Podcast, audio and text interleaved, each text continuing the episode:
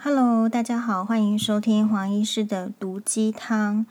诶，首先呢，先就是提醒大家，疫情呢还是就是居高不下，就每日的确诊跟死亡人数都还没有下降，所以还是不能够掉以轻心。不能够掉以轻心的理由是。嗯，其实，在作战的时候，你本来就不能掉以轻心，因为就是人家说子弹是不长眼，那我们的病毒呢？诶，这个的害命也是不长眼，它并没有挑人。我想子弹还挑人吧？是不是？病毒是不挑人的，所以呃，在这个这场这个防疫作战里面，我觉得。这个战程呢拖得很长，但是全球全世界都是这样，所以如果我们在这个地球，大概也是免不了会有这样子的遭遇。那台湾呢，只是之前守得还不错，那现在也就真真实实的面临这个挑战，所以我们还是不能嘴硬，还是要做好防疫，因为这些防疫的动作啊，比如说多洗手、喷酒精，然后跟人跟人之间呢，避免就是过多的。这个太近距离的接触啊，或者或者是一些聚餐，或者是你的一些休闲，这些本来就是要注意的话，其实蛮压抑的。好，所以可是你为了要活下去，有时候其实就是蛮压抑自己的。那这个就是一个短时间之内的一个对大家的考验。那黄医师的话有在，如果大家有收看新闻哇哇哇的话，我是在六月三号礼拜四的早上。好，去这个接受这个新冠状病毒哎的这个疫苗的注射，然后打的是 AZ 疫苗，然后有跟在节目上也有跟大家讲讲过，就是说一开始其实我是没有很积极的要去打这个疫苗，那理由是因为呢，其实我在以前打这个流感疫苗的时候，我就被流感疫苗吓坏了，我不知道那时候流感疫苗的厂牌是什么，但是呢。诶，基本上就是那时候，因为很傻，就是医院叫我去打呢，我就傻傻的去打了。那傻傻去去打了之后，其实年轻也，我不晓得是不是怎么样，在医院的工作本来就很累，还是怎么样的，所以打了之后呢，就起了非常严重的，就是这种流感的这种反应哈，然后就是就是一直流感的反应，就是你都会全身无力，很不舒服。然后自从那一次打了疫苗之后呢，我就下定决心，我就不要再打流感疫苗。所以我已经十年以上的时间没有再打这个流感疫苗了。好，就是可能那这一次的话是说，其实这个 AZ 疫苗要不要去打，我也是很纠结。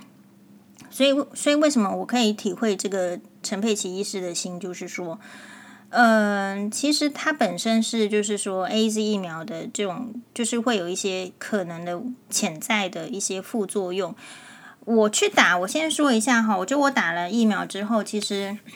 这个也没有夸耀了哈。我我也是 AZ 认证的年轻人，意思是说呢，其实我的反应也是有比较明显的这种。比较发烧，比如说可能会烧到三十八度五啊，三十九度。那你人只要发烧的时候呢，就是很不舒服。好，然后呢，会你发烧也会有这个 chills，也会有一些畏广啊。好，然后全身是当然是无力，然后脑子都是晕晕的状态。然后其实到今天呢，我可能都还有，就是今天已经是两天了，我可能都还有一些三十八度左右的微烧。而且我这些状态是在有使用药物控制的情形之下，然后所以呃，我就觉得，当然手臂的那些就是打针位置的这种痛啊，就我就不提了哈。这种就是说，就算辛巴来压我，就是啊这样子而已。这种这个这在黄医师很能够忍耐的人生里面，这种都是呃不值得一提的小事。那所以，如果你真的就是很多人想要听这个黄医师讲我注射这个 AZ 疫苗的心得，我就是呃，我说实在，我我觉得我只是打疫苗而已，就这么不舒服的话，那那一些真正得到新冠状病毒而且有症状的人，甚至死亡的人，该有多么痛苦啊！这个就是我的想法。好，所以就是在这个疫苗的这个论战里面，就是争吵不休。有一些人，我相信是为了生命在讨论；那有一些人是为了这个，就是单纯的拥护一些政党在讨论。我相信，就是一定有这样子的一些私心的这个存在。好，那呃，我个人的话是觉得，就是说，你看，其实你就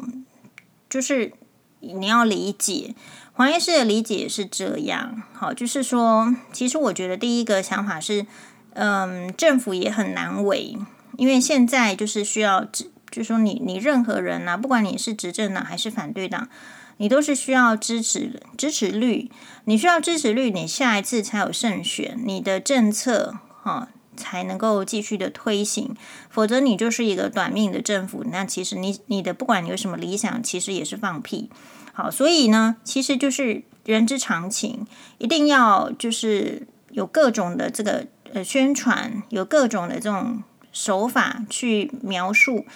简简单的说，可能会有一些这个大大内宣啦，或者是大外宣啦，反正就是要宣传，要宣扬自己好的。但是为什么会一个政党哈，或者是一个政府会需要有所谓的执政党跟在野党？也就是说，不可能全部都是好的，哪有哪有是这样？叫孔子来也不能够这样，对吧？好，所以其实一定是有好的，那一定就是有坏，一定有坏的不足的。那因此就需要反对党去监督。好，那只是说在这种媒体啊什么呢？有时候监督是这样子，监督也是为了要。要选票，对不对？如果你监督的，就是说，总而言之，就是所以后来就是有点变相，就变质了。变质的意思就是，其实真的做得不好的话，就要想办法掩盖之类的啦，或者是说，其实人家如果也没那么不好，也要把他这个说的再更严重一点，就是要要这个可能是免礼针啊，或者是说见缝插针啊，或者是等等。所以你就会看到一一堆这种就是。这政坛政坛的乱象，那如果是以我的话，比较单纯，就是说，就是说，好啊，你因为我们也就是觉得很对吵架这种事情司空见惯，但是你你吵归吵，闹归闹，我觉得呃，人民的性命还是最重要的，所以我是这样的观点。好，那所以其实对于这个。呃，疫苗的采购来讲，当然全球全世界都相当的缺货，大家都还没有打够，也还在争取。所以我想，嗯，就是这个就是一个考验。为什么？因为疫苗还不足的情形之下，就是防备还没有呃充足的情况，其实敌敌人已经攻进来了。啊，这个这个就是这样啊，这个就是人家打打仗啊，就是说是，可只是说以前古代的打仗，是说你你这个战役这个城池不保的时候，你就你就放弃了，你就撤退，你就退到下一个城市去了。可是现阶段的这种类似对抗病毒的战争，其实是每一个人的个体，国家是政府是一回事情，可是其实坦坦呃坦白讲，也是一个人的这个个体。在面对病毒的一个作战，所以到底要叫怎么样？就是说没有防备的人民，呃，就可以面对呢？所以我想，这个民意之所以炸锅，就是在这里吧。好，所以在这边也是就是要勉励大家啦。勉励大家的意思是说，有时候看一件事情呢，啊，也就是要多能要能够多替别人着想啊，然后不要只是单一的为自己的政党。去，或者说自己喜欢的政党去，去就是说去巩固，或者说去拥护。因为我觉得，其实那一些政党的这种政党的这种作为或什么，其实都是一时的。那对于个人来讲，你生命能不能存续？好，你你你这个这个国家到底有多少人可以存存活下来？到底要失去什么人？我觉得这个比较值得讨论。也就是说，比如说就在疫苗的分配上好了，我觉得进进来的疫苗这么少，然后这个 AZ 就是有血栓作用，所以其实很多人其实有可能是 AZ 的，就是说不能够接种的人，但是我们没有看到，就是说，呃，我们需要替那一些就 AZ 不能接种的人考虑，你下一批的这个，呃。莫德纳能够进来的这么少，有没有想准备要分配给一些是就 AZ 不能够打的人呢？对不对？我们还是一直就是看到，就是说可能还是有几类的人可以打，然后还是以医护人员为优先，以医护人员为优先，或者是呃警消军警啦这些，当然都可以考虑，但是也必须要把一些嗯，比如说不能够施打 AZ 的人，他真的就那你还是得考虑他。那孕妇你要不要考虑他？呃，然后你这个劳工在外面，就是真的是也是接触的，然后也是不能够关在家里的，他就是得出去讨生活的这个这一类的族群的人，你要不要去替他们想？那有所以有时候你为什么不能替别人想？大家有没有想过？那就是因为你没有能力去替别人想。所以当民意爆炸，觉得很多人就觉得受不了、崩溃的时候，其实就是没有那个能力去替这一些族群的人想吧。那为什么会没有能力？就是资源不够，资源不够的时候，就是会吵架。这个跟大家就是在抱怨说什么父母亲不公平怎么样？其实面对一个资源不足的情形的时候，一定会有这些争论跟争议，然后每一个人的立场就是不一样。好，所以我们只能够去替，就是如果以我的立场的话，我就是觉得应该要要站在对方的角度去想，比如说，嗯，你巩固呃拥护这个国际疫苗的人，那你可以去。替拥护本土疫苗的人想，你拥护本土疫苗的人，你也应该要去替拥护国际疫苗的想。永远这个世间不会只有你的需求才是需求，别人的需求就不是需求。好，我觉得这样子才能够真正的就是说大家一起生活，否则其实也没有必要通通都挤在这个台湾岛里面。好，那么呃，只是说哈，我觉得。这个在是如果说疫苗之后真的能够到到期，可能比如说全面的施打，哈，就是说施打率慢慢的提高了，然后这个恐慌可以下降的时候，我自己估可能要到九月、十月去了。以他疫苗进来的程度来看的话，但我觉得这边对这个蔡英文政府的一个很重大的挑战就是九月、十月可能才真正就是说疫苗都。就是来了，然后或者是生产出来了，或者是施打了。可是，在这之前，台湾的人会死了多少？我觉得如果没有死很多人，当然这个这个疫苗的这个防疫的功劳还是会归给陈时中，会归给蔡英文政府。但是如果如果在呃，就是说不幸的状况之下，因为这一次的英国变种病毒，其实它的这个。就致死致死率是比较高的啊，所以像以今天来讲，还有三十七个人死亡，而台湾面对现在的这个病毒的这个扣关，哈，其实也也才两三个礼拜而已嘛，其实死亡率就死亡的人数就已经这么多了，所以我觉得其实那种就是这个时候呢，如果再听到一些什么深绿的台独的，那不是说不能深绿不能台独，而是说，可是你如果这个时候还是要听到深绿的台独，自己跑去。这个美国说是探亲，然后打辉瑞疫苗打两剂，然后在那边说什么我还是要来这个申请这个国产，这国产就不会让你 让你做啊，因为这样怎么会知道说你的这个防疫防疫的这个这个能力是来自于辉瑞还是来自于国产呢？所以我觉得会讲这种话的人也是头脑都很怪，然后也真的很敢讲，然后后来又大家这个炮轰之后呢，这个反正不是薛平贵啦，是丁什么贵的，然后又出来讲说。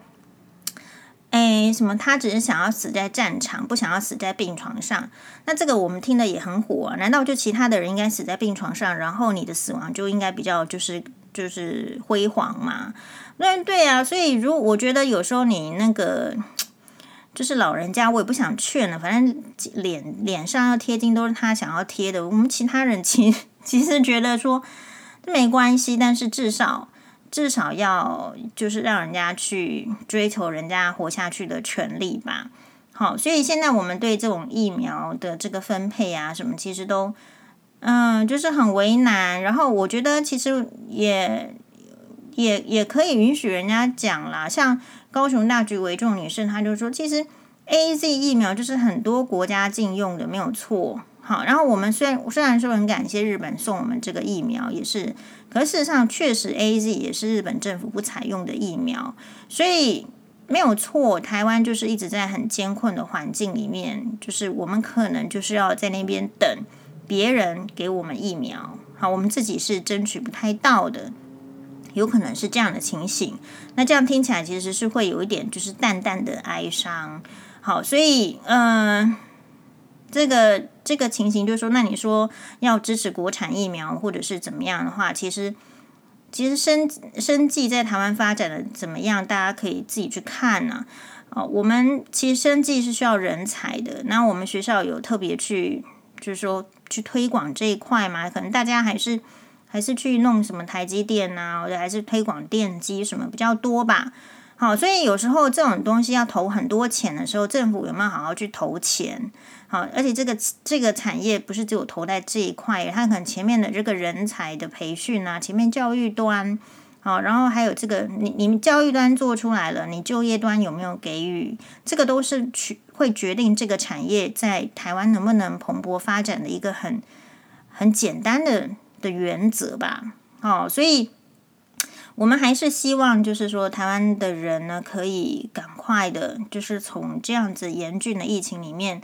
呃，杀出一条血路，而不是就是把血流下来。然后这个时间呢，我觉得其实大家都不需要争吵，因为像我今天呢，就是也看到一个这个捷运上里面有一个这个我巴桑，还蛮胖的，然后我我看他很不爽。很不爽是怎么样呢？就是说，这车厢人也不多，可是他为什么一定要把他手机的声音，就是他那个影片放得那么大声？其实我当下我有想要跟他讲，是不是可以请他小声一点？但是后来我就转念，有时候我并不会这么做，因为那我想说，反正他呢就是高危险群，